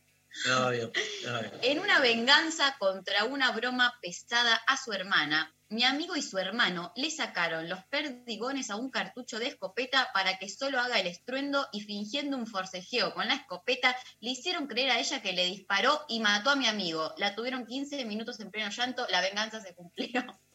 No, no, no. Perdón, ¿quién está escuchando este programa? Realmente da miedo. Gente con armas, esta otra primer mujer. O sea, chicos, tengamos cuidado. Porque Pero boludo, que- son, son los viernes. Es gente que viene especialmente a ver, a escucharte a vos. Es tu ¿entendés? gente. Es- vos tenés un Gente. público totalmente sacado, boludo. Son los, Claro. que- los- los mismos que después los ves ahí en los vivos de Martín escribiendo palabritas, la verdad, hay que. Ahí que tocar el timbre. Sigo. Em, Bueno, eh, Darío, ¿pero qué es esto? A la cama con Darío. sigo, ¿Quién es? bueno, Martín, ¿Quién no sé. Tiene, contá todo. No escuché, no escuché, Si pero ahora. necesitas ayuda, María es ahora cuando la tenés que pedir. Porque este tipo está loco, ¿no? loco. Dice Sofía. Ah, bueno, eh, eh, aprovechemos que no está y No hablemos. anda bien este tipo, María. No anda bien. No, hay que hacer algo, ¿no? Hay que hacer algo de oficio. Yo no sé si vos tenés gente con la que hablar, porque la verdad que está todo el tiempo militando la coprofagia. Yo no lo veo bien. Y a mí no me queda mucha opción, ¿viste? ¿Qué pasó? Están hablando mal de mí. No. Estábamos, ¿a vos te parece? estábamos componiendo tu próximo poema. La guardada más grande que hice fue en el trabajo. Con unos compañeros éramos bastante jodones y siempre nos hacíamos bromas. Seguro es un varón. Esto lo agregué yo. Un día en el termo pusimos cuatro cucharadas de sal a uno. El primer mate no se dio cuenta por el amargor de la yerba, pero al rato lo vimos blanco pálido que tuvieron que llamar a la ambulancia. No sabíamos que era hipertenso y tomaba pastillas para bajar la presión. Desde ese momento dejamos de hacer. No, no, claro, casi lo matan, o sea, chicos. Eh, me gusta igual esta línea que se trabaja. Eh, Pero la- no fue, fue una boludez ponerle sal al mate. boludo. Casi lo matan. ¿Cómo una boludez? La banalidad del mal es esto. Pero ¿cómo van a saber que el boludo es eh, hipertenso, el otro? Claro, es un pelotudo. ¿Cómo va a ser hipertenso? El forro este. Hay que ser forro para ser hipertenso, ¿eh? ¿Qué forros los hipertensos? ¿Qué forros los hipertensos? Lo hacen a propósito. Y sí, todos tenemos la presión en 13-7. Todos, menos ellos. ¿Me podés pasar otro audio, por favor? Buen día, Intempes, ¿cómo están? Bueno, eh, yo no sé si tengo así el mal banalizado de una manera o lo tengo tan normalizado que no me doy cuenta, pero necesito que hablen del roban pero hacen, porque entre nosotros los peronistas sabemos que tenemos un montón de cuestiones, de punteros, pero siempre es mejor el peronismo. Eh, eso necesito que hablen. Les quiero. Y si me ganan dos entradas, esa es la fiesta que hago. Con una me alcanza igual. Besos, Analía. ¿Puedo decir dos cosas? Sí. Uno, eh, no va a ganar porque no respondió la consigna. Primero. Dos, esto no es un programa on demand donde la gente dice hablen de esto y nosotros hablamos de eso. Porque si no, hagan un programa ustedes y ganen las elecciones y hablen de lo que quieran. No, no. La peor María, ¿viste? Eh, Eh, una María que yo no conocía hasta ahora, pero que evidentemente tenía acá atorado esto eh, desde hace bastante, María. Sí, eh, ahí tuve una faceta mía que no conocen. Pero bueno, la voy dejando ver de a poquito. María tiene como atisbos de maldad. Es una hija de mil puta, María. No, no, No, no. por favor. Sí, Tanto no. Sí, tanto se no. sabe, María, sos tremenda forra. No le podés contestar así a esta pobre mujer que quería una idea porque seguramente es una compañera militante y vos le decís, mira, esto no es un programa on demand. Hacé tu propio programa. No le podés decir así, Perdón. Pedile perdón a la Lía. Perdón, perdón, Analia, perdón. Era, un- era, tuve un brote, tuve, fui como Dualde. La pandemia tiene medio rara. La pandemia. Bueno, nos vamos, nos vamos a escuchar un tema. Bueno, bueno, Dale. Hay un montón de audios, ¿no? sí. Qué lindo. Bueno, un audio más, un audio más, poneme. Padre, este programa sí que es intempestivo. Del Foster pasamos a la que ahora y a la otra que se brande con caca, chicos. Nunca mejor puesto un, pro- un nombre a un programa. Les quiere Analía. Esperemos que Forster no se haya quedado escuchando el programa porque, digamos, si él esperaba que hagamos una reflexión sobre lo que es la realidad política, no, no, se pasó directamente de hacer eh, esta entrevista directamente a hablar de brownies con caca. Bueno, yo la verdad que no firmé para esto, María. Bueno, no sé. ¿Para Hacé- qué firmaste? No, decile, andá y hacete tu propio tu programa de radio. programa, eh, claro, eh, gané una elección, eh. A vos te va a pasar. Lo que le pa- Bueno, Cogote y Miguel, directamente. Necesito recuperarme. Quiero escuchar este temazo que se llama Live and Let Die. Vamos con los Wings. Live and Let Die en el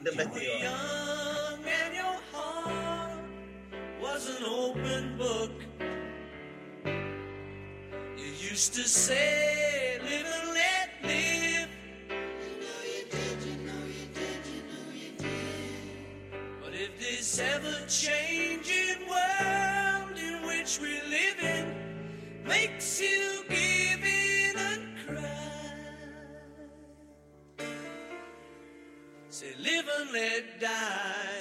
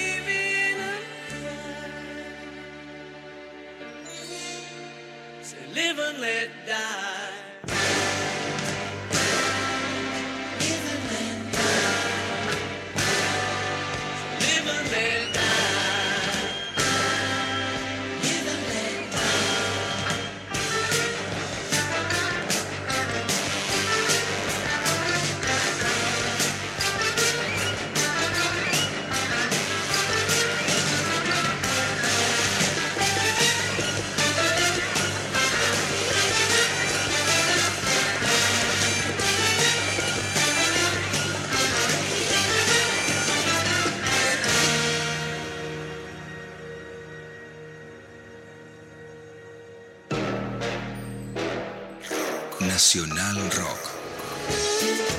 La soledad de estar acompañado.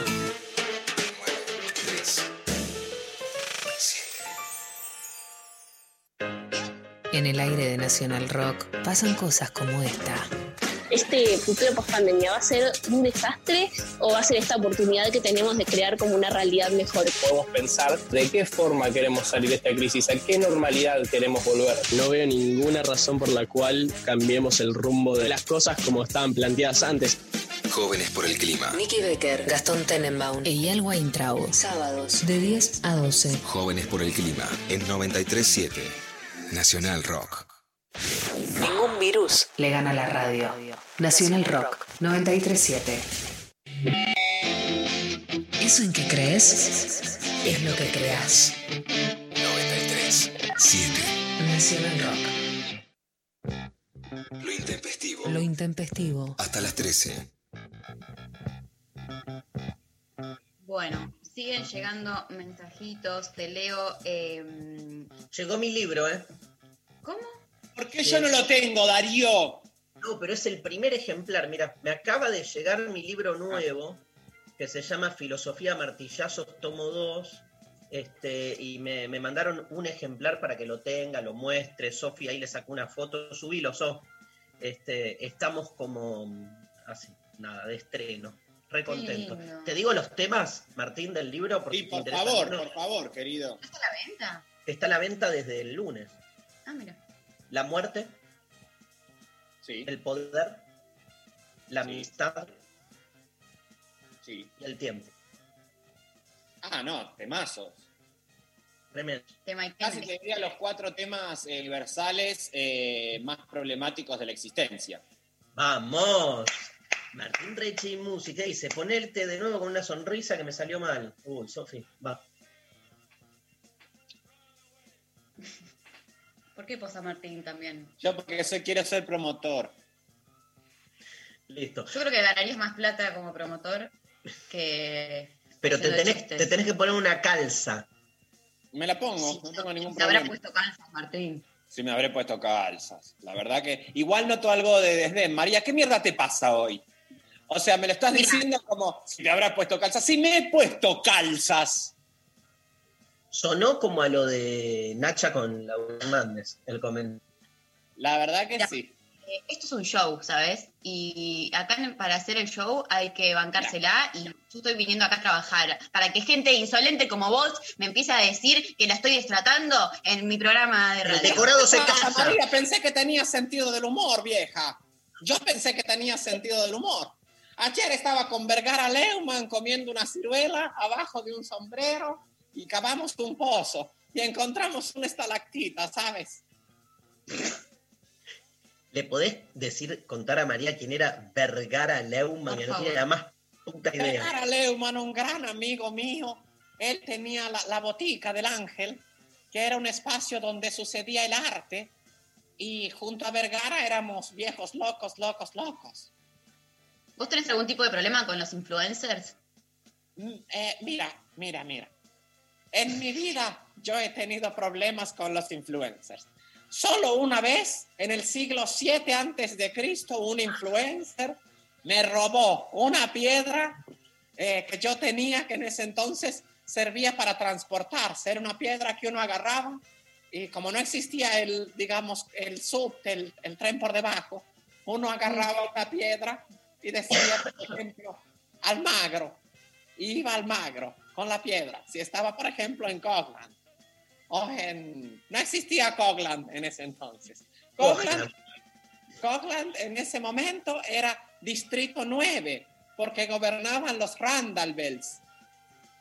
Y, ¿sabes? Bueno, necesitamos eh, entonces el voto de la señora. Ah, momento, momento que no he terminado. En el siglo XI, en el siglo XI, ya pasa lo que es, no existía el concepto, digamos, eh, no existía el concepto bondad, ni el mal, ni la banalidad, ni el lenguaje, ni los dientes. Ah, ¿y cómo, qué, cómo hacían? Sorbíamos, tomábamos líquidos. Ah, por eso estás tan espléndida. Antes de la tercera era, ¿eh? Estoy hablando hace 11 millones de años gregorianos. Eh, ¿Qué es sorber, Nacha? Sorber, ¿me puede hacer el ruidito? Del... se sorbe un mate, se sorbe una pena o se sorbe incluso una mucosidad o incluso la gente que tiene el flagelo de la cocaína sorbe todo el tiempo. Cuando, mira, voy a hacer, les quiero recomendar una experiencia. A ver. Le preguntas a alguien, ¿tú tomas cocaína? ¿Me estás preguntando? No, yo no. La gente que sí tiende rápidamente a tocarse la nariz y te dice que no. El body language, el lenguaje del cuerpo, ¿sabes? Le Claro. preguntas, ¿tú tomas cocaína? No, dice la gente, y toca la nariz. Yo me toco la nariz porque te veo tocarte la nariz y me dan ganas de tocarme la nariz. Sí, sí. Eso es lo que dicen todos. Escúchame, Nacha, de so- so- la palabra absorbe viene de sorbo. Sí, de sorbo el griego, que era una danza realmente que decía tarán.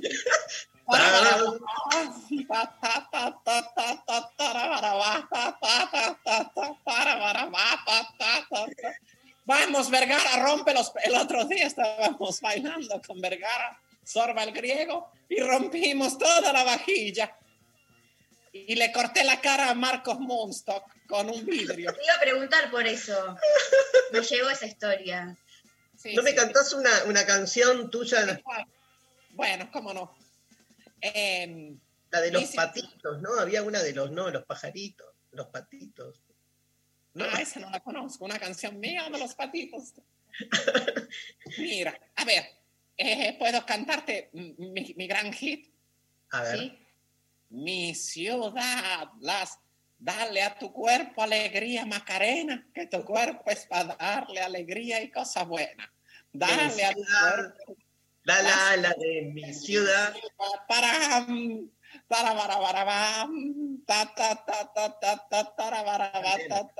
Ese es sorba el griego. Yo hago mis mashups. Ah, mezclo mashups. canciones. Soy Claro. DJ. Ah, mira, mira. Te podemos pedir, ya que, este, bueno, estás trabajando de jurada, ¿no? Sí, sí. Eh, que nos puedas poner puntos a, a las respuestas de la gente. Por, Sí, por- cómo no. Dale, a ver, María nos lee. Te Sí. leo. Eh, hola, cuando estaba estudiando tenía una compañera de depto, de depto, Sí. departamento, muy pero muy mala y muy rata. No quería ni pagar por las servilletas de papel porque ella no usaba. Era nivel tan rata que no usaba el detergente de la cocina, que era de uso común, para lavar su ropa. En un rapto de maldad llené de lavandina la botella de detergente para que se le manche toda la ropa. No me arrepiento. Excelente. Me parece, mira, tu puntaje es un 7. Porque la verdad que hay que hacer una arquitectura de la maldad muy interesante. El tema también sabes que es tóxico el, det- el detergente con la lavandina. Ah, no. Sí, sí, sí. A mí me- ha pasado. Me ha pasado de que maté una población, recuerdo en el siglo, ¿cuándo fue? A ver. Siglo, me, me parece que fue en el tercer centauro, ¿eh? Sí, sí, en el tercer centauro no me había dado cuenta y habían venido unos, en ese momento habitábamos con unas luces boreales y quise lavar, eh, lavarle la ropa a uno y eran muy, Muy alérgicos. Maté a, toda, maté a toda la población. Gracias, Nacha. A ver un audio que no- nos analice. un Hola, soy la que le dijo cornuda a la cuñada. Eh, Martín, A ver. estoy en jeans y zapatillas, no estoy en pantuflas.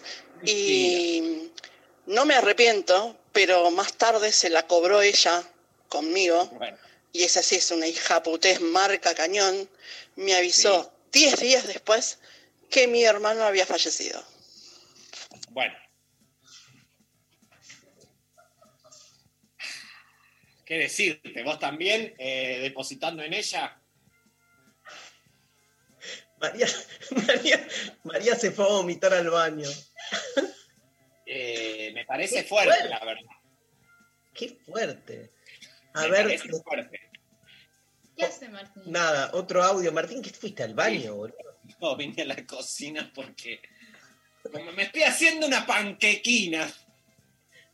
Eh, dame otro audio, día, Intempestives. Bueno, cuando estaba terminando séptimo grado, hace muchos años, en la época que se pintaban los guardapolvos, escuela pública estábamos, le pinté mis manos en la parte donde irían las tetas de una compañera mía.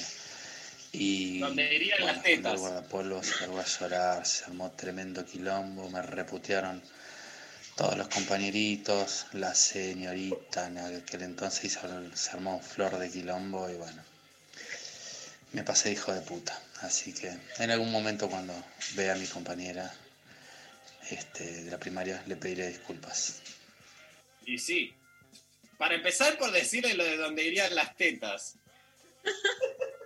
¿Cómo va a decir dónde irían las tetas? Pero ¿qué, qué, qué persona habla así? ¿Dónde irían las tetas? Bueno, Ay, es un montón. Ah, ¿Te, ¿te puedo leer uno? Dale. Es, es largo, escuchen. Los brownies nuestros no eran de caca, dice un oyente, pero eran de Ah. hongos alucinógenos. Con mi ex compañera, para un cumpleaños suyo, preparamos unos brownies con hongos y los repartimos de postre sin decir nada de lo que tenían. A los 40 minutos estaban, mo- estábamos eh, todos en cualquiera alrededor de un fuego que hicimos en el, a- en el patio. En fin, linda experiencia, pasamos todos re bien, salvo alguno que otro que mal viajó y lo tuvimos que mandar a dormir. Saludos. Tremendo. Yo también hice eso y puedo decir que no se hace. No, No se, se hace. droga a la gente sin avisarle porque es una maldad fuerte. No, porque aparte puede salir muy mal. eh, no a mí me lo hizo una, una chica que, que quería tomar mi cuerpo. Y me puso un, un fármaco en, en un vaso de, de- de vino, no me sé. y- Te burundangueó. sí, ¿Y te acuerdo, poseyó tu cuerpo? ¿eh? Eh, obvio.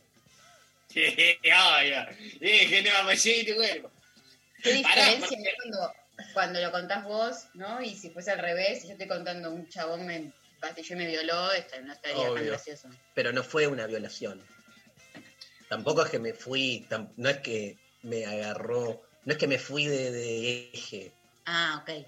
Como- Pero digo, ay, Hablando, hablando, escúchame, me acordé de, bueno, una de las mejores películas que vi en mi vida. Este, ¿Vos sabés algo de cine, Martín? No, no sé nada. No sé ni lo que es. Esta es una, una película de cine experimental, se llama Tonto pero no tanto. Con Adam Sandler. Tiene, tiene que volver a hacer toda la escuela porque mm, el papá no le quiere dar este, eh, la coordinación de 650 hoteles que tenía como una empresa porque él era un pelotudo. Y entonces hace la escuela de nuevo.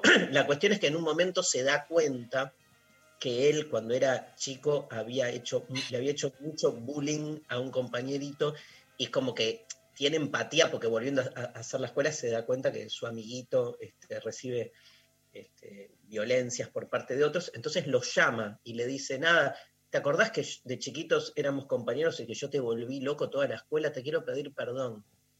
Y el otro le dice, típica escena de, cine yankee, el otro le dice, el otro es Steve Buscemi, lo tenés con una cara de... Lo mira y le dice, este, dale, te perdono, se abre la cámara y lo ves al chabón con un rifle y agarra en un papel que tiene en la pared y tacha el nombre de, de él como diciendo, no lo voy a matar, Ay, gente a matar, ¿viste? Uno no sabe los efectos, si no miren cómo quedé yo.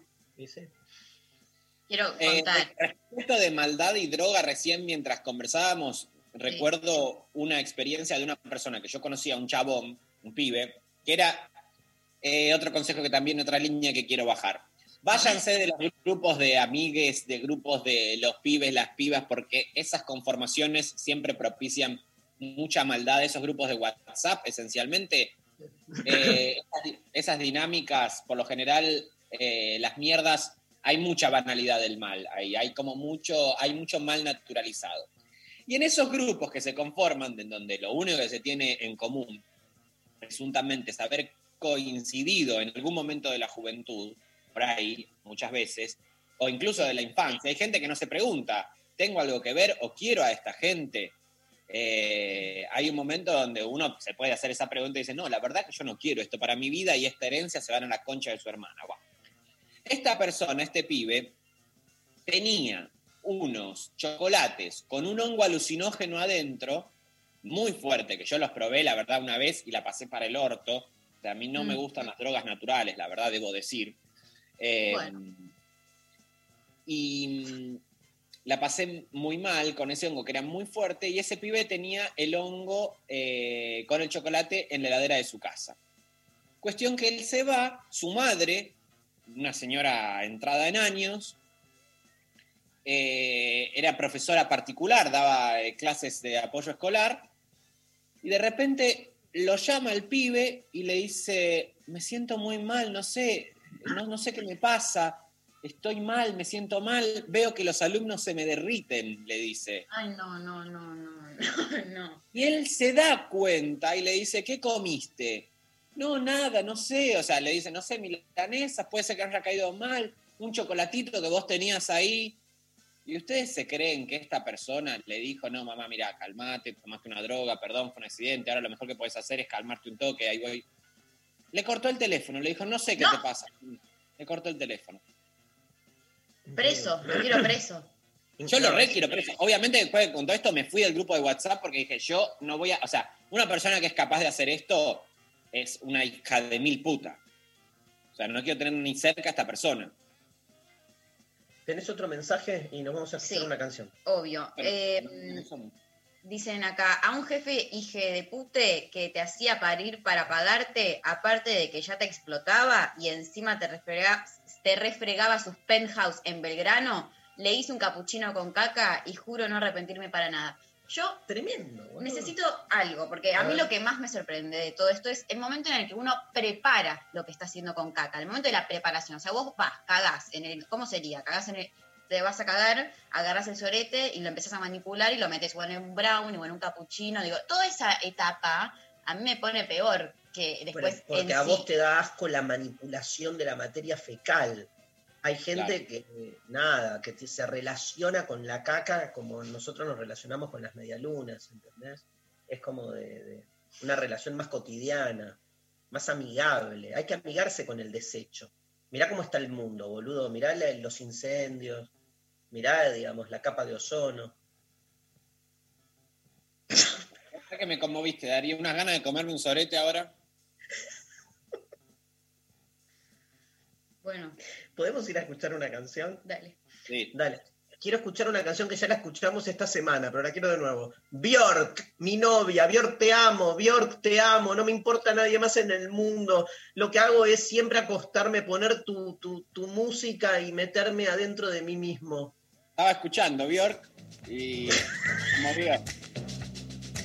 Ahí está. ahí- oh, me está llegando un mensaje de Bjork que dice gracias, Dari. Bjork, Bueno, llévame- llévame a Islandia a comer arenques y tomar vodka, Bjork, por favor. bueno, cuando gustes, dijo. Creo que va a estar Bjork en exclusiva después de la pausa. Human Behavior. La escuchamos a Bjork.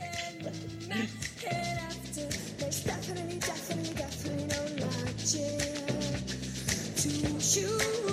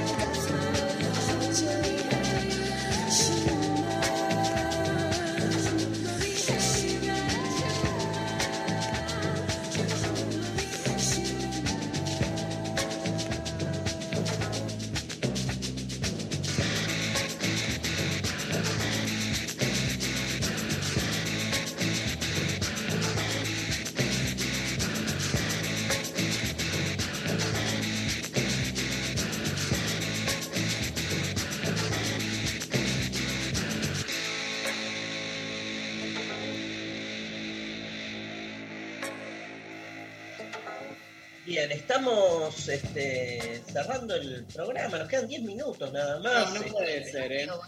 ¿Qué? ¿No? No, no, vamos, vamos, hoy le pegamos derecho hasta las 3 de la tarde. No, boludo, me tengo que ir a, a Canal Encuentro. ¿No viste que empecé, seguimos educando segunda etapa? Sí, vi. Y bueno, tengo que grabar, este, nada, eso. Eh, contá, María, mensajes. Te cuento eh, mensajes. Otras maldades, por ejemplo, acá, buen día, intempestives. La maldad que nunca voy a olvidar fue cuando era más chica. Tenía un primo muy pesado que en realidad es el sobrino de mi tía política y mis tíos lo habían adoptado. Otra historia. Cuestión que cansada de él, le grité en la cara que la de entonces no era su familia. Él lo sabía, pero el hecho de querer hacerlo sentir mal es terrible. Me acuerdo de cómo era antes, escupía veneno sin filtro y no lo puedo creer. Dije cosas hirientes a gente que quiero mucho, por suerte entendí, aprendí y pude hacer un cambio. Bien, eso. Quiero un Pero poco de- además era su familia. Además. Además. Quiero un poco, un poco de cristianismo, boludo. Que vuelva Jesús, que vuelva el, el nada, el amor, el amor a Dios.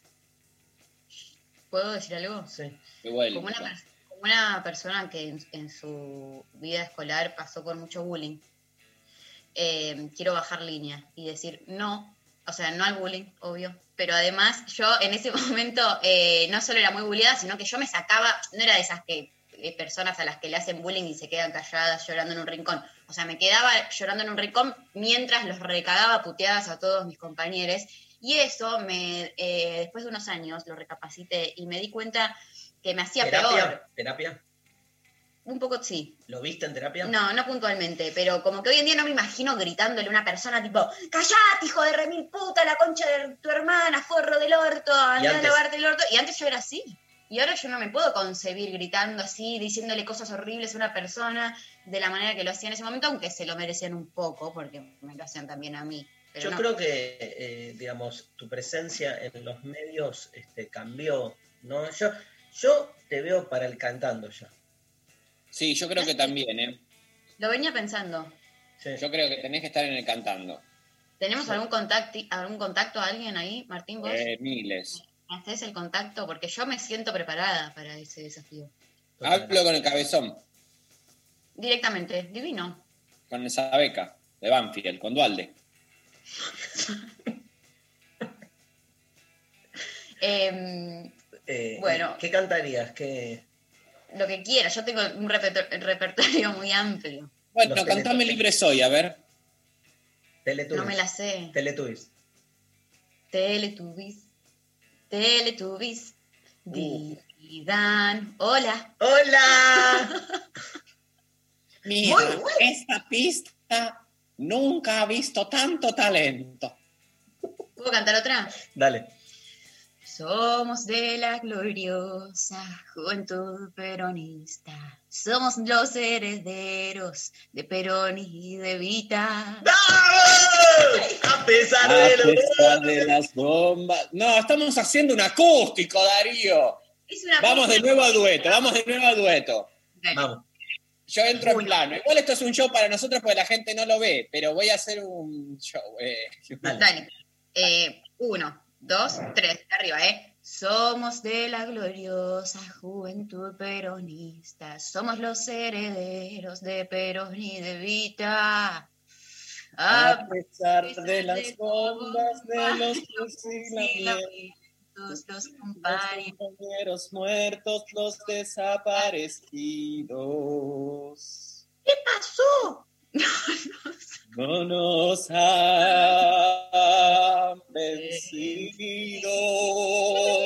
vencido. Es de las peores performances en la historia del radio, boludo. Sí, las Si peores. hay radio, al pedo se llama. Sí, la verdad que sí. Pero lo digo con amor, ¿viste? Bárbaro.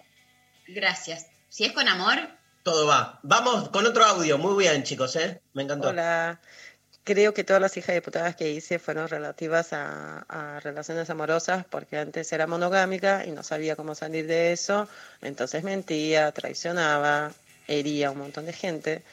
Ah, dos relaciones larguísimas que tuve y ahora me está pasando que salí de la monogamia, soy amor librense y lo que me está pasando es que suelo ser medio hija de puta cuando no me, no me gusta más a alguien o cuando me aburro de alguien, como que voy desapareciendo y dejo a la persona reenganchada y eso me parece una hija de putada, por más sincera que sea, me parece mal.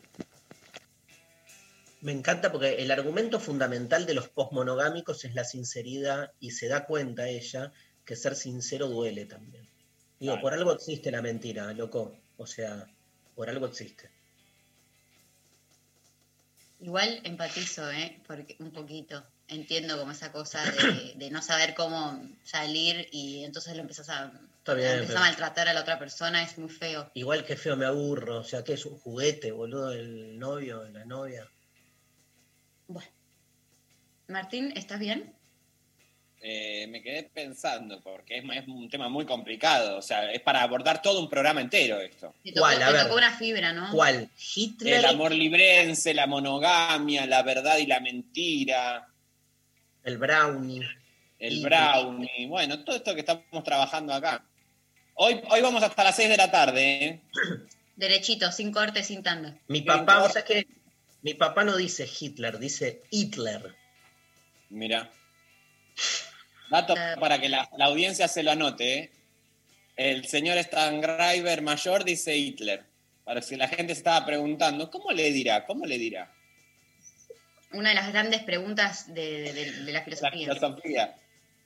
Bueno, ¿tenemos ganadores? Hay ganadores, ganadoras, ganadores. eh, ganan a través del método WhatsApp las personas que mandaron como maldades eh, tanto darle de comer a Naná al, al- al novio alérgico, Mira, ganó una hija de la puta, buena, buena hija de puta esa.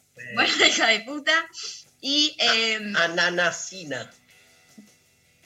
como asesina, pero con Claro, la naná, malísimo, malísimo. Bueno, lo intentó. Y también eh, el, el- el peroncho que se pasó los cubiertos por el ojete a su para- la- la- el tío Gorila. Me encanta. Bueno, se nos fue el programa. Ahí los va a contactar la producción y tienen su- sus entradas. Rechi, ¿cómo la pasaste? Bárbaro, súper. La verdad, muy bien. Eh, invitemos a Foster la semana que viene y seguimos hablando. Se escucha bien. Nos vemos el martes en tu curso. ¿Y, y el panqueque ese que estabas haciendo? Es una verga, se me quemó, me comí la mitad, la otra mitad la tiré, cualquier porquería, porque estoy a dieta, entonces nadie le pone onda una comida a dieta. Eh, pero bueno, ¿qué se le va a hacer? Me siguen en mi método YouTube si quieren también, que ahí estoy haciendo mucha pavada, eh, mucha pavada de la buena, mucha, mucha droga. Pero ¿cómo te buscamos en YouTube? Como con mi nombre, Martín Rechimus.